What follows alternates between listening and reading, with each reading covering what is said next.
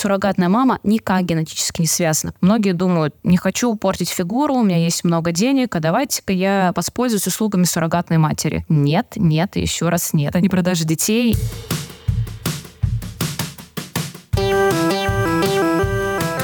Подкаст «Это провал» вернулся после большого перерыва, и я решила немножко поменять формат. Мы по-прежнему будем говорить о провалах, затрагивать сложные, неоднозначные стороны жизни, но этот сезон хочется посвятить необычным профессиям. И сегодня у меня в гостях Саша Петрова, сотрудница Центра суррогатного материнства, девушка, которая ушла из юриспруденции в репродуктологию спустя 10 лет опыта. Саша, привет. Привет, Крис. Очень э, я радуюсь новому сезону, потому что я решила пригласить, э, в общем, людей с самыми, кажется, нетипичными профессиями. И с тобой мы познакомились, собственно, в Инстаграме, когда ты рассказала коротко свою историю. Можешь ли, пожалуйста, дать вообще контекст для слушателей, что значит быть э, менеджером в агентстве суррогатного материнства. Как тебя вообще туда занесло? Сейчас я не совсем менеджер, то есть я тот человек, который в большей степени оптимизирует бизнес-процессы, наверное, частично занимается продвижением, помогает, контролирует сотрудников, ну и да, поскольку я нахожусь в Грузии, полностью занимаюсь процессом здесь. Тем не менее, я проходила через все этапы. Для того, чтобы понимать, как функционирует агентство, я, по сути, была немножко и куратором, и менеджером, который взаимодействует с самими родителями. Занесло, на самом деле, случайно. Получилось так, что я выгорела на работе спустя там 10 лет опыта в юриспруденции. И возникло предложение со стороны, скажем так, э, знакомых им требовался сотрудник, чтобы наладить весь процесс в агентстве, погрузиться в эту сферу, желательно с юридическим опытом, потому что не было собственного юриста. А я в детстве хотела стать врачом. Я поняла, что это идеальная ситуация, когда я могу поработать в агентстве, которое находится при хорошей клинике, в город Санкт-Петербург, повзаимодействовать с врачами и вообще понять, что там происходит изнутри. Ты что-то знала о суррогатном материнстве до того, как начала работать? Ничего совсем. А, не смотрела никаких этих бешеных фильмов. Ну, исключительно базовые знания. Есть женщина, которая вынашивает чужого ей ребенка и передает родителям. И у родителей должны быть медицинские показания. Это все. То есть остальное я уже нарабатывала в процессе работы максимально быстро, поскольку сфера специфическая, любая ошибка, ну, может стоить дорого. Блин, очень интересно. Давай как раз, э, пока мы не пошли дальше, а, дадим слушателям какие-то базовые водные, потому что, мне кажется, вокруг этого есть довольно много мисконцепций, что считать суррогатным материнством, а что не считать. Да, наверное, первое базовое правило то, что суррогатная мама — это не мама ребенку. А некоторые заблуждаются, и, например, огромное количество звонков поступает в агентство с такими требованиями. Знаете, я вот мужчина, у меня есть жена, но она не может сама выносить, давайте я, условно говоря, оплодотворю э, чужую женщину, она мне выносит ребенка. А и мы объясняем, что это не суррогатное материнство, потому что в таком случае это суррогатная мама становится биологической мамой ребенка, и она дает свой биологический материал. Ну, яйцеклетки или их там официально называют ацеты. То есть э, как бы это грубо сейчас не звучало, но был одноименный фильм «Контейнер», я думаю, или сериал, его очень много кто посмотрел, со своими, скажем так, ляпами, но суррогатную маму в какой-то степени можно воспринимать в качестве контейнера, если вообще максимально упростить, потому что ей помещается эмбрион абсолютно чужой. Он культивируется отдельно из биологического материала родителей или донора, и суррогатная мама никак генетически не связана, поэтому она не отдает своего ребенка. Это, наверное, такой принципиально важный момент, потому что в случае, если суррогатная мама выступила в качестве донора своих половых клеток, то это уже, скажем так, уголовное преступление, и она уже не может считаться суррогатной матерью. Многие думают, не хочу портить фигуру, у меня есть много денег, а давайте-ка я воспользуюсь услугами суррогатной матери. Нет, нет и еще раз нет. Я понимаю, что в нашей стране или в других странах возможно все, и реальная ситуация, когда люди приходят, а им рисуют показания. Ну, этого не исключить как бы объективно в нашем мире. Но если следовать законодательству, ни в коем случае. Это строгие медицинские показания, которые определяются обычно там в актах Минздрава, либо в законах в других странах. Если у тебя их нет, ну, будь добра, вынашивай сама, либо бери ребенка из детского дома. Это два основных постулата, потому что если к нам приходят родители без медицинских показаний, мы им отказываем, как откажет любая клиника, равно как в случае, э, если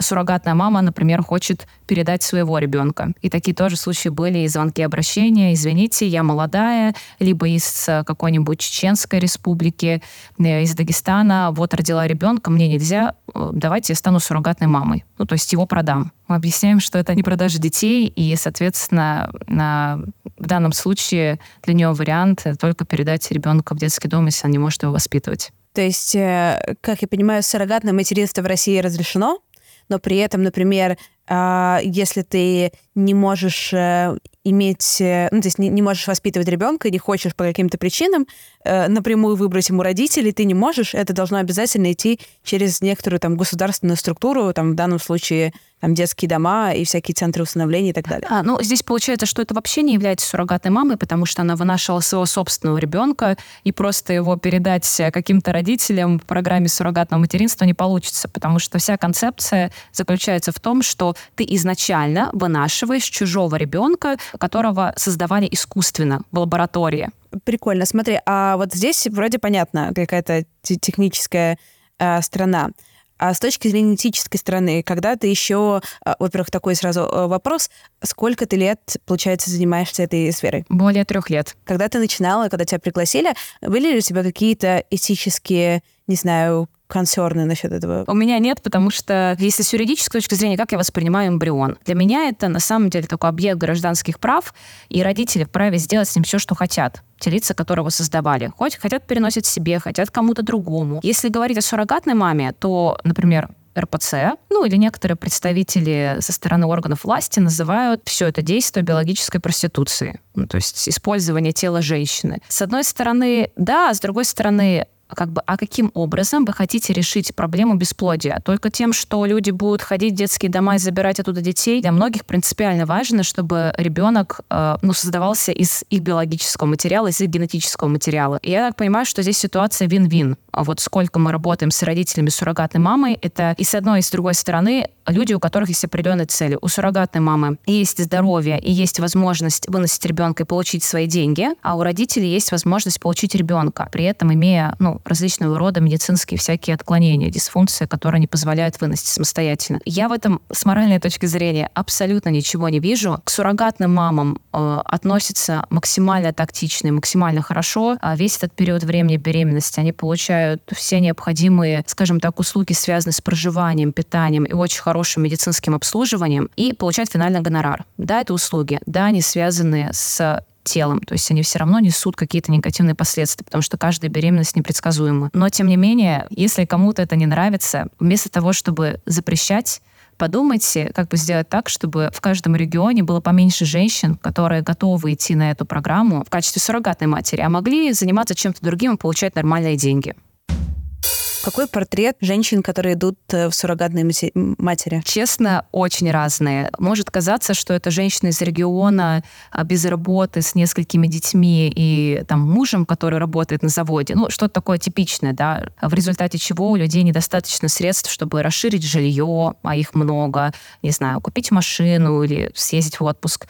Оно не совсем так. У нас есть суррогатные мамы там с пластикой груди, губ, и возникает вопрос, как бы откуда вы получаете получаете деньги, а, которые хорошо выглядят, которые хорошо одеваются, и э, зачастую не всегда понятны их цели прихода. А, все, все пишут, все в анкете пишут, хотим помочь родителям, но на самом деле э, так не работают. То есть мы понимаем, что люди не меценаты, не просто так жертвователи, в особенности своим временем, своим телом. В основном мы стараемся отбирать тех, кто э, прямо озвучивает, э, какие дальнейшие цели связаны с тратой гонорара, потому что мы понимаем, что человек заинтересован в нем, они относятся как-то пофигистически. Портрет различный. То есть я смотрю на суррогатных мам и с высшим образованием, без высшего образования, и из э, центральных каких-то городов России, как Санкт-Петербург, Москва, и из регионов, с одним ребенком, с хорошим образованием и достатком, и с плохим. Прикольно. А вот есть у вас какие-то, типа, красные флаги, почему, например, вы не берете там женщин каких-то там, не приглашаете, кстати, суррогатными матерями, помимо там медицинских каких-то возрастных показателей, которых конкретных? Очень хороший вопрос. А, здесь все зависит от взаимодействия а, куратора, который осуществляет поиск суррогатных мам на определенном этапе. Ну, конечно, если человек на начальном этапе не исполняет свои обязательства. То есть все-таки достаточно сложный процесс подготовки и медицинского обследования. Если человек направляет не вовремя материалы, пропадает, то мы, конечно, с ним навряд ли будем в дальнейшем сотрудничать. Опять же, если мы устаем о вранье, ну, это как бы можно совместить в какой-то степени с точки зрения медицинских показателей, показаний. Но если мы об этом узнаем тоже, а сотрудничество сразу прекращается. Например, в ситуациях, когда При заполнении анкеты суррогатные мамы пишут, что они не пьют, не курят, и все такие замечательные. А на этапе э, проведения тестов, в том числе тесты на вредные привычки, а, о котором мы не говорим, и, в принципе, никто из агентств не говорит, на каком из этапов подготовки он будет, но он осуществляется. Если мы видим содержание никотина, сразу до свидания. И плюс э, проверка психологом. Она тоже идет. Если данный специалист указывает, что навряд ли данная женщина подойдет под данную роль, мы тоже не будем работать. А вот какие могут быть критерии того, что психологически ты подходишь под это или не подходишь? А, честно, не знаю, потому что на самом деле еще ни разу у нас психолог ни одну суррогатную маму, а, так скажем, не отклонил. Либо они у нас все попадаются адекватные, хотя когда женщина на гормонах, и в процессе беременности могут быть свои сложности. Поэтому не представляю, я сама не психолог, а, ни разу у них на приеме не была, потому что это все сугубо конфиденциально, мы можем только получить заключение. А, вступает она в программу, либо не вступает. Равно как заключение в процессе ведения беременности, все ли у нее хорошо, осознает ли она, что она делает, и э, готова ли она в дальнейшем отдать ребенка, потому что ну, там, по российскому законодательству она считается мамой, несмотря на отсутствие генетической связи. То есть э, в итоге, условно говоря, она может э, в конце этих 9 месяцев сказать, условно, отказаться от гонорара, но сказать, что типа я себе оставляю ребенка. Да, все верно. В России такое возможно, как бы даже с точки зрения юридической конструкции, потому что с ней ну, формально ничего не сделать. Она является мамой, она не получила за эти услуги деньги, отказалась от гонорара. Ну, да, родители могут обратиться в суд, либо взыскать все денежные средства, либо были э, хорошие судебные прецеденты, ну, с такими кейсами э, в далеком прошлом, когда родители через суд могли установить свои права на ребенка, потому что у них генетическая связь. И в итоге суррогатная мама ну, оставалась, скажем так, без ребенка и без оплаты. А на протяжении последних, наверное, лет 15 таких кейсов просто-напросто не возникает. Возможно, потому что и агентство подходит максимально, скажем так, дотошно к выбору суррогатной мамы, к ее проверке. А конфликты между родителями и суррогатной мамой, которые действуют напрямую, ну, тоже, наверное, каким-то образом решаются. Да, потому что мне кажется, что это такое очень... Ну, хотя ты говоришь, да, там какой-то важный поинт, что там, эта женщина, она не является биологическим родителем, но мне кажется, что эту биологическую связь, это же какой-то рациональный конструкт, э, достаточно сильный, а не, как тебе сказать, не, не, не эмоциональный. Не, ну, конечно. Например, у нас была ситуация, когда очень-очень хорошая суррогатная мама э, выносила ребенка, у нее были достаточно тяжелые роды, она максимально ответственно подходила к беременности, слушала классическую музыку, ее никто не заставляет это делать, более того, 24 часа ее не проверят. Впоследствии э, на выписку она уже нам принесла подарки для ребенка. И, и до этого что-то тоже дарила в плане дисков, что стоит послушать ребенку после выписки, чтобы ей было комфортнее э, в этом мире, к тому, к чему она привыкла. Нам в какой-то момент времени было некомфортно, потому что когда человек настолько начинает вовлекаться в весь этот процесс, одно дело, да, пить витамины, необходимые препараты, э, соблюдать все рекомендации врачей, вести здоровый образ жизни, хорошо спать, но когда он настолько трепетно относится к ребенку, мы, как сотрудники агентства, испытываем некое беспокойство. И это беспокойство на самом деле не нивелирует заключение психолога о том, что все нормально, в третьем триместре она готова. Поэтому Поэтому, конечно, с точки зрения того, как это организовано в России, я имею в виду закон, да, который позволяет суррогатной маме отказаться, и потом у родителей могут возникнуть теоретически все эти проблемы и суды, и, возможно, отрицательное для них решение, это нехорошо. А, но могу сказать так, что такая ситуация только в России. Во всех остальных, ну, ближайших странах, Республика Беларусь, Грузия, Армения, Казахстан, а, Киргизия, а, везде исключительно автоматом считаются сразу биологические родители. То есть у суррогатной мамы просто нет рычагов давления на них. Например, рычаг давления из разряда «а я родила, но я вам не отдам, пока не заплатите больше, чем указано в договоре». Интересно даже страна родителей. Знаешь ли ты такие кейсы, когда происходило обратно, и, например, ну, понятно, что если агентство там все более задокументировано, но если это прямое, наверное, общение, может же быть и обратный эффект, что родители такие, например, развелись, Потому что 9 месяцев, ну или на самом деле это занимает, скорее всего, дольше, потому что это же обследование, процедура ЭКО и так далее а за год может много же чего в отношениях и в намерениях тоже поменяться. Ну, у нас такого не происходило, но на всякий случай мы имеем пункт, а, согласно которому любые какие-то обстоятельства, которые происходят в жизни родителей, будь то развод, либо собственная беременность.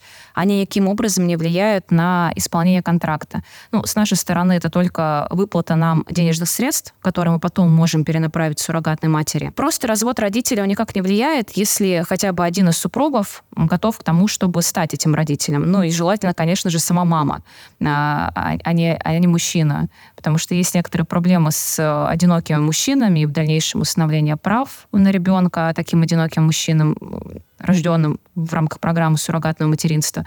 Поэтому если осталась женщина, она одинока, спокойно забирает ребенка вот, и вписывает себя в свидетельстве о рождении одну. Угу. Да, окей, прикольно, понятный процесс какой-то. Но это какой-то совсем, конечно, другой мир и, и знаешь, такой очень, очень юридический. На самом деле, да, потому что как бы он делится для меня ну, на три плоскости. Одно — это юриспруденция, и на самом деле много вопросов поступает родителей в части оформления документов и в целом документа оборота. А вторая часть — это медицинская. Наверное, самое важное. Здесь должны быть классные врачи, клиники, а, хорошие связи, чтобы было понимание, куда, какому врачу отправить в той или иной ситуации, чтобы получить, наверное, там, наилучший эффект. И третье — это коммуникация, потому что на протяжении 9 месяцев взаимодействуют и с родителями, и с суррогатной мамой, и насколько хорошие специалисты, на самом деле настолько все происходит плавно. Потому что если тебе доверяет э, как менеджеру родителя, то намного меньше э, отрицательных эмоций у них возникает э, в случае каких-то неприятных ситуаций. Например, в случае госпитализации. Ну, потому что они доверяют тебе как специалисту, они доверяют, что ты все сделал правильно, все сделал вовремя, э, и, соответственно, не устраивают там панику, давайте тут зум-колы со всеми врачами на свете про портрет суррогатной матери мы поговорили, что на самом деле достаточно сложно сделать портрет. А есть какой-то портрет родителей, которые обращаются пар, которые обращаются за этой услугой? Я бы сказала так, что, наверное, тоже нет. Это может быть э, очень успешные люди в бизнесе и при этом, э, скажем так, старший репродуктивный возраст. Это не значит, что у них вообще не было детей. У них могли быть дети в молодости,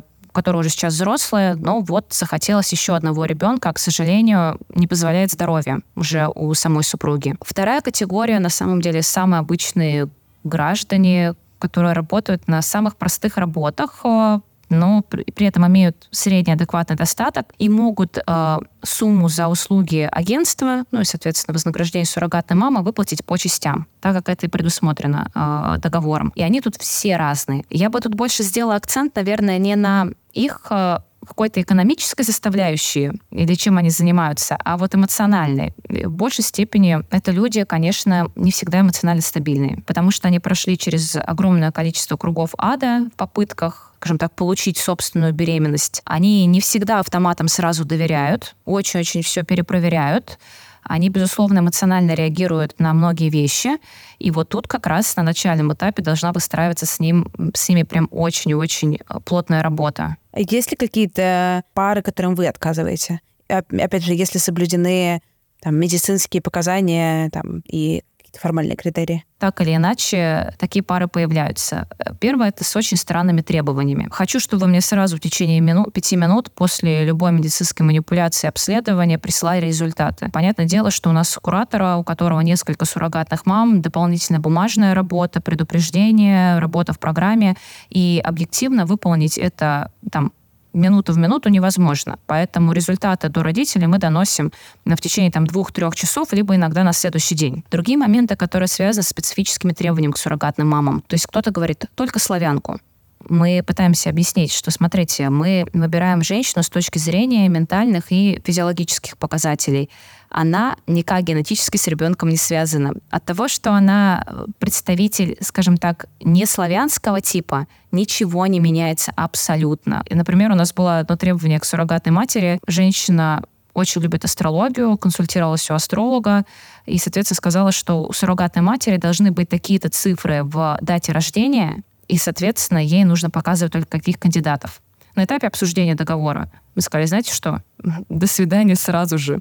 Потому что если она думает, что у нас тут стоит толпа из суррогатных мам, это не так. Заявок много, но по итогам, скажем так, каждого этапа отсеивается еще ну, большое количество кандидатов. И, предположим, из 100 заявок мы получаем только 3-4 кандидатки, которые проходят медицинское обследование. Соответственно, тут еще смотреть по каким-то датам, числам рождения, ну, нет. Блин, да, конечно, интересные запросы. На самом деле, для меня это не удивляет, потому что до сих пор же есть э, вот моя любимая вот, вот эта лженаучная теория, что все партнеры, которые были у женщины, они отражаются на внешнем виде потом ребенка. Это до сих пор как-то живо и гуляет. Если что, спойлер, это не имеет тоже к реальности никакого отношения. Так что только, ну, когда кто-то вынашивает ребенка, вот эти вот только славянки, они, с одной стороны, ну, рука-лицо хочется сделать, а с другой стороны, как бы ничего удивительного. Да, все верно. Если есть одни теории, то есть и другие. С таким мы работать не будем, даже если нам предложат, э, не знаю, в два, в три раза больше, чем стандартная стоимость договора. Ну, это невозможно. А какая получается рамка по стоимости? А, тут все будет зависеть от программы и, опять же, от агентства. А, ну, скажем так, я работаю в большей степени в премиальном агентстве. Наши суммы программам немножко больше, нежели чем другим. Но, опять же, это идет за счет определенного обслуживания, за счет коммуникации, за счет опыта и навыков всех менеджеров. И тут вилка идет от 3,5 миллионов там, до 6-7 миллионов рублей в зависимости от программы. Потому что есть программа, скажем так, обыденная, есть обычное ведение беременности. Отношение к суррогатной маме от этой программы не меняется, но меняется то, что в нее включено. Потому что в процессе ведения беременности возникает различные рода госпитализации, дополнительные обследования. Вот если хотите, чтобы покрыть все эти риски, программа идет дороже.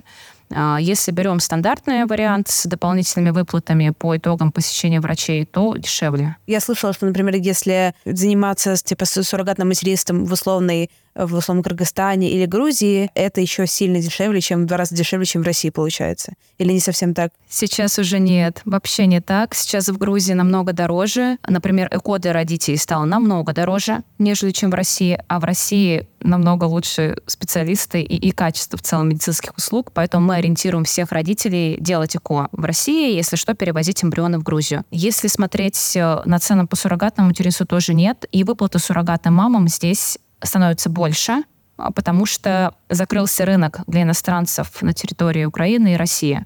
И они поехали все сюда. Поэтому сейчас программы прямо взлетели. А расскажи как раз про э, закрытие рынка для иностранцев. Я слышала, что какое-то время назад приняли как раз закон о том, что если иностранным гражданам запрещено, э, там, не знаю, получать услуги э, суррогатного материнства в России. Да, это было в конце э, декабря 2022 года. Да, запретили полностью тем лицам, которые не имеют гражданства России. Но в случае, если в паре, который находится в браке, один из э, скажем так, партнеров гражданин иностранного государства, а другой гражданин Российской Федерации, такой вариант могут принять. Самое главное, чтобы брак не был фиктивным, потому что на самом деле программа будет считаться недействительной в случае, если суд в дальнейшем установит, что брак был заключен только исключительно для участия в программе суррогатного материнства. И теперь, соответственно, все наши иностранцы, с которыми, например, были подписаны контракты, либо которые намеревались подписать, перевозят свои эмбрионы в другие страны. Ну, поскольку мы работаем в Грузии, мы перевозим в Грузию, поскольку работаем в Республике Беларусь, Беларусь переводим в Республику Беларусь. И так каждое агентство, которое выбрало для себя ту или иную дополнительную страну для ведения деятельности. А по какому-то распределению там, до принятия этого закона, какой процент был примерно иностран, иностранцев и россиян? Могу сказать про наше агентство. А, иностранцев было не так много по сравнению с российскими гражданами, наверное, 30-35%. Ну и опять же, тут вопрос 30-35% какое-то количество пар, потому что где-то это может быть, не знаю, там 2-3 человека, 10, а где-то это может быть 50. Сегодня в нашей с Яндекс Практикумом рубрике закончим обсуждать дизайн. Осталась одна профессия, которая больше всего, наверное, а может быть и нет, связана с IT. Поговорим с экспертом по веб-дизайну и поймем, при чем тут вообще IT собственное, что по зарплатам и стоит ли сейчас э, начинать заходить э, в индустрию. И сегодня у меня в гостях э, Ира Хафизова. Ира, привет. Привет-привет. Расскажи, пожалуйста, в двух словах, чем ты занимаешься? Веб-дизайнер — это человек, который создает, э, собственно, среду. Это то, что мы видим каждый день, то, с чем мы каждый день работаем. Есть ли вот эта вот грань между, не знаю, дизайном интерфейса, веб-дизайном, графическим дизайном? Есть какое-то четкое разделение или там каждый как чувствует. Вот мне кажется, что последнее время, на самом деле, все это настолько смешивается и создается такая какая-то глубокая эклектика, потому что если раньше мы точно знали, что вот это делает веб-дизайнер, а это делает там UX-дизайнер, то сейчас UI и UX они настолько сплелись, плюс к этому всему там и графика абсолютно включена, и какой-то там плакатизм, и работа со шрифтами, то есть вот все-все-все направления, какие есть, мне кажется, в визуальном дизайне, они присутствуют сейчас как раз в вебе. Мы должны понимать, э, что мы делаем и как это все происходит. А, поэтому должны быть знания и в графике где-то, и в сетке, и в шрифтах, и в коде. Все вместе. Как, по твоим ощущениям, изменилось требование к дизайнерам в 2013 году, в 2023? Что вообще ищет компании и что, какой портрет должен быть у веб-дизайнера, который типа, там, классно работает и востребован. Было некое четкое разделение, да, то есть были люди, которые исключительно рисовали, были люди, которые исключительно делали аналитическую работу. Это на самом деле есть и сейчас, то есть у каждого человека своя предрасположенность к чему-то. Обычно, когда даже мы вот в агентстве э, нанимаем ребят, да, и на джунов, и на медлов, то есть мы хотим, чтобы была какая-то максимальная мультискилловость, не в том, чтобы прямо совсем-совсем все человек умел, потому что это невозможно. Но хотя бы а, представления были а, о каких-то хардскиллах, а, то есть мы не только умеем работать в Figma, да, но мы еще умеем там еще где-то работать, там и в Adobe, и в Tilde, там и в Zero кодингах, э, и во всем на свете. А, то есть вот эти все истории, они будут плюсиками, то есть если еще дизайнер понимает э, и разбирается в коде, то это прям а, вообще супер топчик. В общем, чем больше у тебя бэкграунда различного, потому что бывает, что обычно даже в практикум приходят ребята с разным бэкграундом, приходят из смежных профессий. И даже в каждой профессии можно найти определенный бэкграунд, который поможет тебе в веб-дизайне.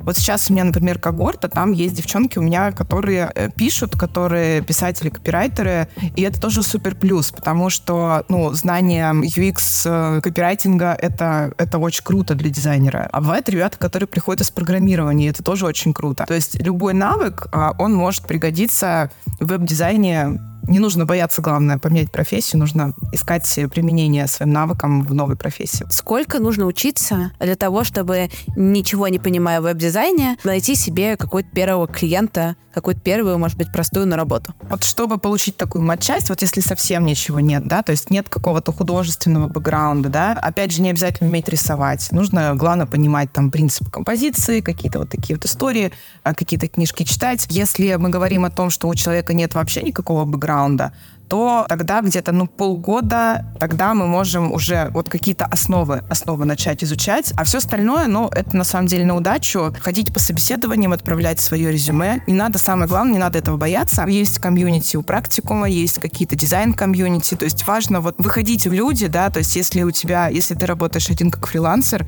а важно кому-то свою работу показывать, рассказывать о ней там, в соцсетях там, или еще где-то. Ира, спасибо тебе большое за то, что сегодня поделилась э, своей мудростью. Было очень интересно. И если вы хотите понять, насколько вам близко отправление веб-дизайна, переходите, пожалуйста, по ссылке в описании выпуска и смотрите бесплатную часть курса от Яндекс Практикума. Давай хочется немножко еще про тебя э, всей этой истории поговорить. Какие у тебя были самые, возможно, сложные именно с точки зрения, не знаю, какой-то эмоциональной части этой работы, если они были за три года, с которой ты работала? Да, конечно, они были. Первая ситуация, она складывалась с моей первой госпитализацией. Опять же говорю, что я пыталась, попробовала себя абсолютно во всех э, ролях, которые есть в нашем агентстве. И так получилось, что э, первая госпитализация, которая была у нас новенькой суррогатной мамы на ранних сроках беременности, это седьмая-восьмая неделя э, с угрозой прерывания, выпала на выходной. К сожалению, кураторы не смогли присутствовать, и я поехала с ней, потому что у нас основное правило, мы в обязательном порядке присутствуем на всех абсолютно медицинских манипуляциях ну, кроме родов. На ранних сроках мы отправляем суррогатной мамы в государственное учреждение, опять же, чтобы не было в дальнейшем со стороны родителей каких-либо претензий, что если будет э, реальное прерывание беременности, чтобы не было претензий к нам, что мы отправили это в какую-то, скажем так, клинику, с которой у нас есть связи, поэтому мы едем в государственную клинику, куда отправляют по скорой. Для меня это было что-то новое, ну, потому что, в принципе, да, я понимаю, что теоретически прерывание беременности происходит. Я знаю, что э, в рамках после ЭКО это частая ситуация. Не только у суррогатных мам, а просто у женщин, которые делали перенос эмбриона своего себе. Но когда ты сам сталкиваешься с этим, понимаешь, что перед тобой стоит вот в этой клинике суррогатная мама, у которой, ну, грубо говоря, происходит кровотечение, что в этой клинике кого только нет в приемном отделении. Непонятно на самом деле, когда ее вообще заберут. В такой момент времени, ну, немножко, с одной стороны, становится страшно, потому что понимаешь, что она ничего сделать не может. Она стоит несчастная и думает, ну, ладно, когда же меня примут? Соответственно, я ругалась с регистратурой, просила ее быстрее принять. А, и в дальнейшем а, высиживала под кабинетом доктора-узиста, пока он вообще осматривал и проверял, находится ли плодное яйцо внутри. Когда уже врач вышел, сказал, что все хорошо, а, мы оставляем на госпитализации, под капельницы, будем наблюдать. А вот тот от времени я как раз э, разрыдалась, потому что ну, у меня было внутреннее напряжение ужасное. Я не представляла, как я буду говорить об этом родителям вроде кажется, что шестая-седьмая неделя всего лишь, а я с ними была с самого начала, то есть с момента их первого звонка. Мы обсуждали все условия, и я помогала им в подборе суррогатной мамы, перенаправляла материалы. И я просто знала историю этих людей, ну, достаточно тяжелую в плане достижения собственной беременности я не знала, как я с этим справлюсь и как я это скажу, потому что у меня был первый кейс. Соответственно, вот через эти слезы я просто выдохнула, что все хорошо, что и суррогатная мама хорошо, что плод на месте. Наверное, это было такое боевое крещение, чтобы в дальнейшем, ну, мне понять, э, как реагировать все-таки на каждую госпитализацию так реагировать невозможно, и любой из кураторов так реагировать не должен. То есть он должен быть максимально собранным, понимать, что от него требуется, сделать все возможное для э, быстрой госпитализации и быстрого принятия суррогатной мамы врачом, но так сильно эмоционально не увлекаться, потому что долго не протянешь. И была еще одна из э, неприятных ситуаций, когда у нас э, погибла э, биологическая мама. Как раз это было на фоне начала она возвращалась э, из Украины в Россию. В Украине они с ее мужем э, строили дом. Он гражданин Украины, она гражданка России. И так получилось, что оказалась там на момент начала всех боевых действий. Приближалось рождение детей, причем не одного, а двух. И мы, к сожалению, не можем здесь э, оставлять надолго детей в родильном доме. Поэтому она рискнула, поехала, прилетела в Москву.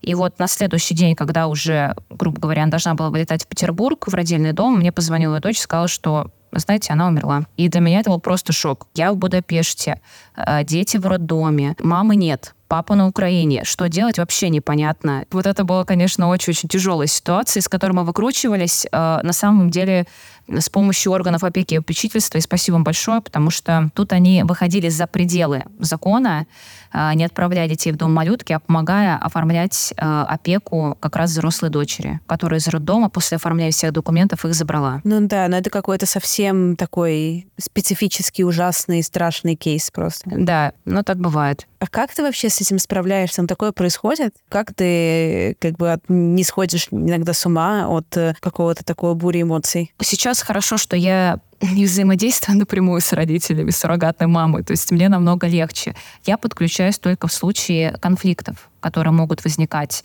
между ними. И то это происходит редко. Спасибо большое профессионализму сотрудников. А раньше, ну, тяжело. В какой-то момент времени я понимала, что, может быть, пора все. Потому что я сильно увлекалась эмоционально. Ну, я в целом такой эмоционально вовлекающий человек во что-то. Потом со снижением э, нагрузки, да, то есть с передачей полностью родителям менеджеров э, и суррогатных мам только исключительно кураторам, стало проще. То есть я понимаю, что сейчас я бы с этим не справилась. Ну, точно. А что вот эмоционально в этом самое для тебя сложное? Для меня всегда сложно было говорить об отрицательных результатах. Я имею в виду не прерывание беременности, то есть, а именно о отрицательных результатах просто первого теста ХГЧ, поскольку все ждут в таком ожидании, как сюрприз, а тут хоп, и приходит ниже уровня определенной нормы. Конечно, такое писать очень некомфортно. Во-первых, очень долго подбираешь слова под каждого из родителей, для того, чтобы было понятно, что вообще ты сопереживаешь, правда, искренне сопереживаешь. Более того, некоторые суррогатные мамы очень сильно переживают по этому поводу,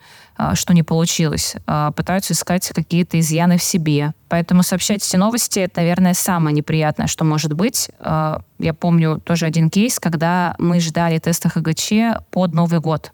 Ну, то есть воспринималось так, что это может быть новогодний сюрприз. И это еще хуже, потому что когда родители акцентируют внимание, как мы ждем этого сюрприза как подарка, а ты получаешь отрицательный результат, но сообщать максимально тяжело. Блин, так не необычно, потому что я думала, что самые, наверное, тяжелые новости это как раз новости о прерывании, чем они какой-то успешной попытки. А я поясню просто, у нас прерываний за весь этот период времени а, не происходило. То есть либо отрицательное ХГЧ, либо, соответственно, замершая беременность, но она замершая уже определяется на начальных сроках, то есть на таком этапе, когда мы еще даже не подтвердили беременность, потому что медицински мы ее подтверждаем только когда услышали сердцебиение. И таких кейсов было прям, ну, совсем очень-очень мало. Прерываниях на более поздних сроков не происходило. И, соответственно, самое распространенное — это вот, э, вот эти вот тесты ХГЧ. То есть то, с чем ты сталкиваешься я думаю, что менеджеры, которые ведут родителей, сталкиваются с этим наверное, каждый месяц, то им приходится это сообщать. И легче от этого не становится, вот правда. Да, но есть у тебя ощущение, что за эти три года у тебя какая-то, не знаю, там психика укрепилась, и теперь ты вообще к любому стрессу готова, или, или наоборот? А вот нет, я думала, что на самом деле к любому стрессу готова, но мне кажется, что у меня укрепилась э, психика после Грузии уже, потому что здесь та же самая деятельность, но тут все усложняется спецификой менталитета, немножечко другим уровнем качества услуг, и здесь иногда реально хочется просто орать, поскольку ты не понимаешь, что нужно сделать, чтобы был ну, приблизительно то же самое, что похоже в России, как бы от чего зависит жизнь человека. И тут я уже поняла, что тоже нервничать бесполезно. Но не поменять систему, не поменять то, как люди устроены. И вот, наверное, после этого стало еще более спокойно. Более того, ну, я как бы исхожу из той точки зрения, что когда люди кричат, э, то они изначально находятся в состоянии проигравшей стороны, и то есть с ними нужно максимально спокойно, по фактам проходить. И вот, наверное, как раз этот опыт э, работы в агентстве, работы с родителями, он научил этому спокойствию, что если я не буду спокойна, мы точно вообще не решим никакой вопрос нигде. А вот какие конкретно вот эти вот баги в системе грузинской вызывали у тебя такие, такую яркую реакцию, такие яркие переживания? Ну, на самом деле, это вопросы с качеством оказания медицинских услуг. То, что скоро приезжает быстро, да, вопрос, где мы окажемся, что это будут за врачи, потому что у них такая же система, они везут в любое медицинское учреждение.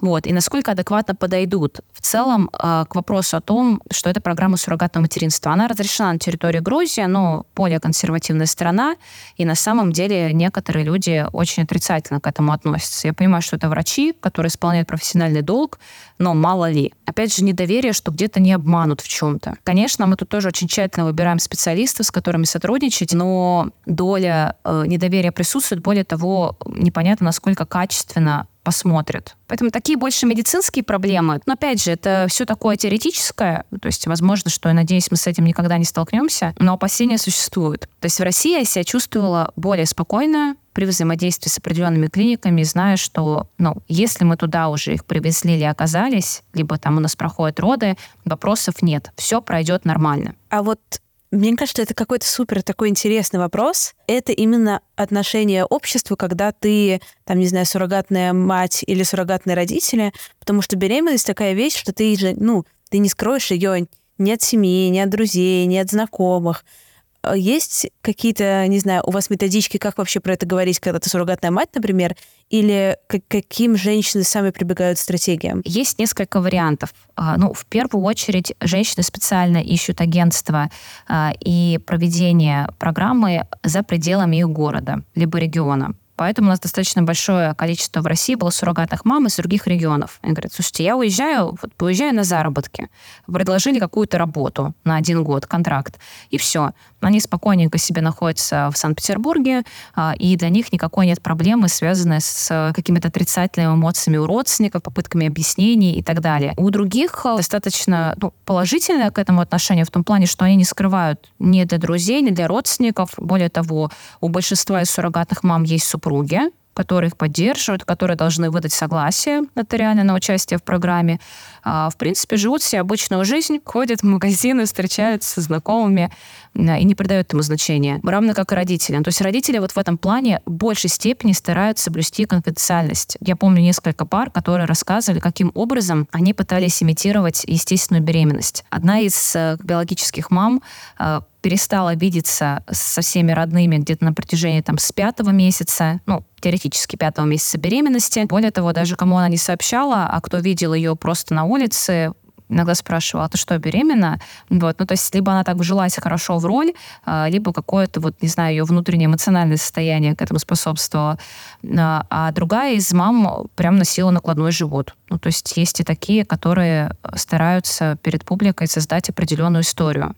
Какое у тебя к этому отношение, к вот этим разным стратегиям? Э, я думаю, что каждая стратегия имеет право на жизнь, потому что люди жестокие. Очень многие новые технологии воспринимают в качестве зла, поэтому людям проще собрать, сделать какие-то дополнительные манипуляции, а, чтобы никто, кроме как они, ну там, или узкий круг людей об этом знал. Я сама не знаю, если бы мне пришлось воспользоваться услугами суррогатного материнства, э, навряд ли я бы об этом говорила всем и вся, но поскольку у меня большинство из друзей ну, прекрасно понимают, что это такое, и максимально положительно к этому относятся, да, они были бы в курсе. То есть для них это не проблема. Меня бы очень волновал вопрос, э, ладно, что подумают, но если кто-то захочет рассказать ребенку, потому что я вижу, как и такие тайны, если его знает больше одного, это уже вообще не тайна. Но мне кажется, что тоже это отдельный сложный такой этический вопрос, как рассказать об этом ребенку, потому что это же концепт такой достаточно сложный, мне кажется. Да, а, например, в я не помню сейчас, в каких странах а, просто поднимали вопрос по донорству в целом, то есть не суррогатное материнство, но донорство,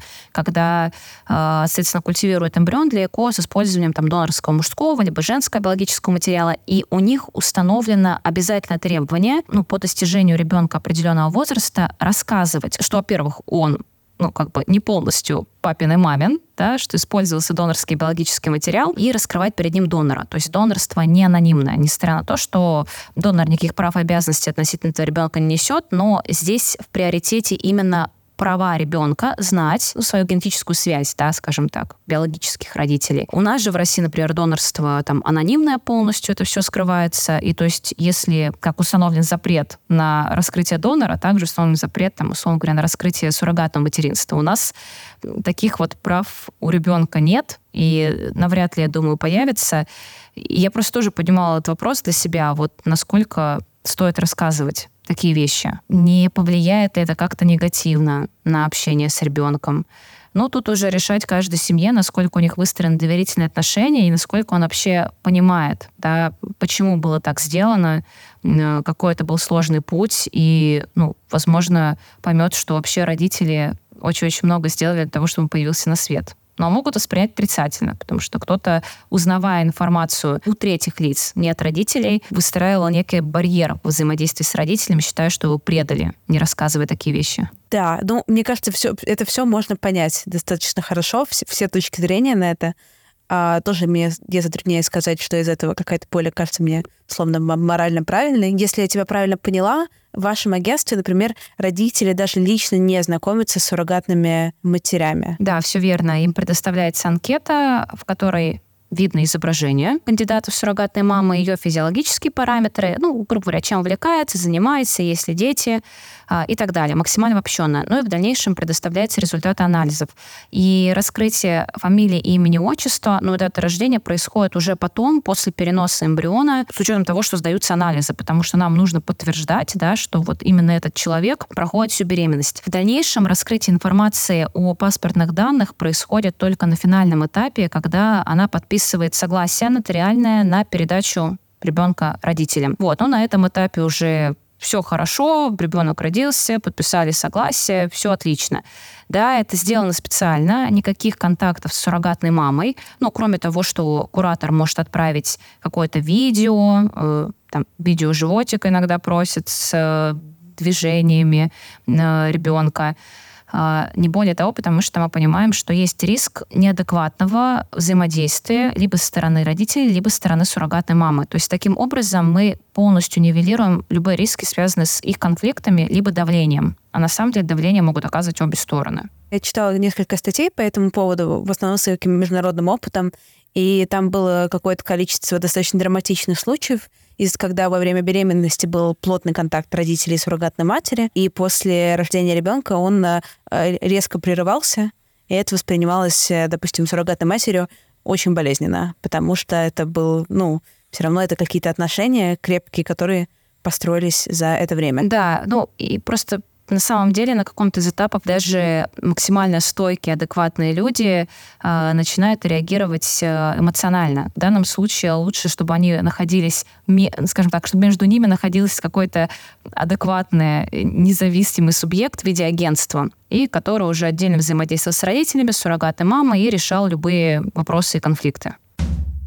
А есть ли какие-то рекомендации, которые вы даете родителям, после того, как они, ну, в общем, все случилось, ребенок их, потому что если у пары, например, не было детей до этого, ну, это же какой-то большой часть процесса, который они там не пережили подготовительного, и вуаля, у тебя там принес тебе аист ребенка. Есть ли какие-то, там, не знаю, механизмы, как с этим вообще справляться и это переживать? Да, а, на самом деле здесь э, есть несколько ситуаций. Есть сами родители, которые просят об этом, и мы подбираем им, э, ну, как бы чисто такие медицинские курсы. Зачастую людям не нужна механика. То есть как это делать? Это научиться легко. Либо они имеют эти навыки, а у них идет какое-то эмоциональное, эмоциональное переживание по поводу того, что вот и вот он появился ребенок. Да, с ним не устанавливали какой-то внутренний контакт на протяжении 9 месяцев. В таком случае они просят контакты э, психолога, ну, который, скажем так, специализируется вообще на репродуктологии, на суррогатном материнстве, и перед родами с ними тоже идут несколько сеансов, ну, в зависимости от того, сколько нужно, для того, чтобы их подготовить. Не всегда родители об этом сообщают самостоятельно, потому что ну, людям в целом тяжело признаться, что им нужна какая-то психологическая помощь. Когда мы видим, что с родителями что-то немножечко не так, ну, то есть начинается какой-то вот этот мандраж э, перед родами, мы им сами предлагаем э, данного психолога, чтобы он с ними пообщался. А в основном, то есть никаких памяток дополнительных мы не делаем, потому что медицинские курсы — это медицинские курсы. Более того, э, как правило, они э, заселяются в роддом после рода разрешения суррогатной мамы, и на протяжении этих пяти дней, пока малыша проверяют, ставят ему прививки, находятся там, им сразу медсестры родильного дома дают э, такой краткий экскурс, что необходимо сделать. Со своей стороны мы, наоборот, на начальном этапе, когда только произошел перенос эмбриона, рассылаем некоторые памятки, то есть с чем мы можем столкнуться неприятным в процессе ведения беременности. И что, пожалуйста, подготовьтесь. Вот такая ситуация может быть. Мы будем действовать вот таким образом, скорее всего. А, это происходит в таком-то процентном соотношении для того, чтобы немножко снизить их градус напряжения. Ну, то есть как прочитал, немного успокоился. Саша, спасибо тебе большое за разговор. Мне было безумно интересно. Это какой-то абсолютно новый, но дивный новый мир для меня. А если у слушателей останутся какие-то вопросы, кидайте мне их, пожалуйста, в Инстаграм. Я, возможно, переадресую их Саше. Оставляйте комментарии. И э, еще раз спасибо, Саша, спасибо, потому что было очень круто. Спасибо большое, мне тоже было приятно. Если возникнут вопросы, с радостью отвечу.